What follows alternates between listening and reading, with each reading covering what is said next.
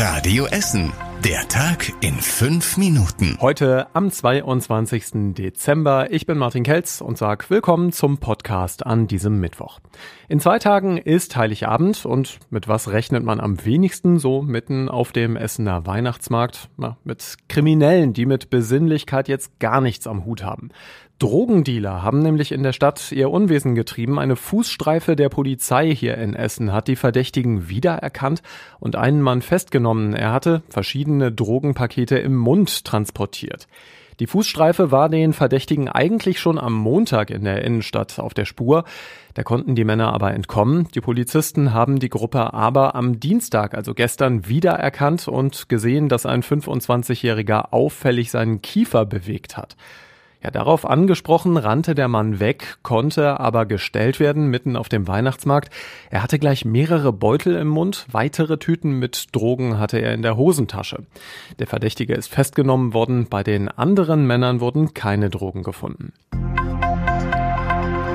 Es ist ein bisschen die frohe Botschaft für Bahnpendler jetzt zu Weihnachten. Bei der Bahnlinie S9 hier bei uns in Essen geht es ab morgen wieder los. Zuletzt hatte die Bahn von einer langwierigen Fehlersuche und Reparatur gesprochen. Nach dem Hochwasser war die Strecke ja schon ein halbes Jahr stillgelegt. Danach folgten knifflige Arbeiten an einer Signalstörung. Jetzt hat sich aber gezeigt, der Fehler ist tatsächlich kleiner als zuerst erwartet. Eine Computerplatine ist nämlich kaputt gegangen in Stele. Die ist inzwischen ausgewechselt worden und jetzt funktioniert alles wieder. Ab morgen früh am Donnerstag geht die S9 also wieder in Betrieb. Es gibt eine kleine Einschränkung und die ist wichtig. Bis zum 27. Dezember müssen Bahnfahrer in Stele noch in eine andere S-Bahn umsteigen. Solange werden auch weiterhin die Busse zwischen Stele und Wuppertal unterwegs sein. In immer mehr Stadtteilen hier bei uns in Essen gibt es die neuen 2G-Bändchen. Die Essen Marketing hatte sie vor knapp zwei Wochen in der Innenstadt in Essen eingeführt, als einfachen 2G-Nachweis fürs Handgelenk. Inzwischen gibt es die Bändchen auch in Rüttenscheid, in Altenessen, Werden, Stehle und seit gestern auch in Borbeck. Sie sind in allen Stadtteilen identisch, so dass man auch zwischen den Stadtteilen zum Beispiel wechseln kann und sie überall nutzen kann. Die EMG ist sehr zufrieden mit der Entwicklung. Die Bändchen sollen die Einzelhändler in den Stadtteilzentren unterstützen. Es ist einfacher zu kontrollieren, als sich immer den Impfausweis und den Personalausweis zeigen zu lassen und soll lange Schlangen an den Eingängen auch verhindern. Bund und Länder haben sich ja gestern schon auf neue Corona-Regeln geeinigt. NRW-Ministerpräsident Hendrik Wüst saß da in Berlin neben Kanzler Scholz und hat die Regeln gestern mit verhandelt und vorgestellt. Unter anderem gibt es beim Fußball wieder nur noch Geisterspiele und auch Geimpfte dürfen an Treffen mit nur noch maximal zehn Personen teilnehmen.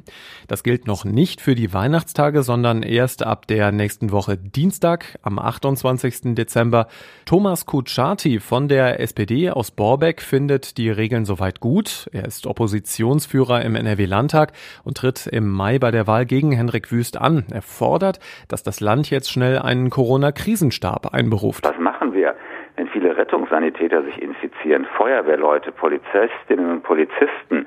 Deswegen ist die Landesregierung aufgefordert, einen zentralen Krisenstab einzuberufen. Das ganze Bild mit dem Interview mit Thomas Kutschaty findet ihr bei uns auf radioessen.de. Da gibt es natürlich auch nochmal den Überblick über alle neuen Corona-Beschlüsse für euch. Das Museum Volkwang in Rüttenscheid bekommt Solarzellen aufs Dach. 1500 Quadratmeter groß ist die Fläche auf dem Dach des Museums. Damit könnten diese Solarzellen 50 Haushalte ein Jahr lang mit Strom versorgen. Anfang des Monats ist der Aufbau gestartet und noch in diesem Jahr sollen die Solarzellen tatsächlich installiert werden. Im Sommer sollen die Zellen pünktlich zum 100. Jubiläum des Museums in Betrieb gehen. Und das war überregional wichtig. Das Oberverwaltungsgericht NRW hat die Klage von Händlern gegen die 2G-Regelungen abgewiesen. Läden dürfen damit weiter nur von Geimpften und Genesenen besucht werden. Die Richter haben entschieden, 2G im NRW-Einzelhandel, das ist verhältnismäßig. Der Beschluss kann nicht angefochten werden. Und Mecklenburg-Vorpommern verschärft als einziges Bundesland schon vor Weihnachten die Kontaktbeschränkungen. Ab Heiligabend dürfen nur noch maximal zehn Geimpfte und Genesene privat sich treffen. Bei Ungeimpften gelten die noch strengeren Regeln. Und zum Schluss der Blick aufs Wetter. Es geht mit richtig eisigen Temperaturen heute durch den Abend und durch die Nacht. Um den Gefrierpunkt morgen wird es bewölkt und deutlich milder. Auch bei den Temperaturen merken wir das. Bis sechs Grad zwischen Fischlaken und Fullerum. Und Heiligabend Abend fallen einige Regentropfen mal zwischendurch, leider kein Schnee, bei 8 Grad höchstens. Das war unser Podcast heute am Mittwoch. Alle aktuellen Meldungen aus Essen hört ihr morgen wieder ab 6 Uhr hier bei uns im Programm und wir hören uns dann morgen wieder. Bis dann. Das war der Tag in 5 Minuten. Diesen und alle weiteren Radio Essen Podcasts findet ihr auf radioessen.de und überall da, wo es Podcasts gibt.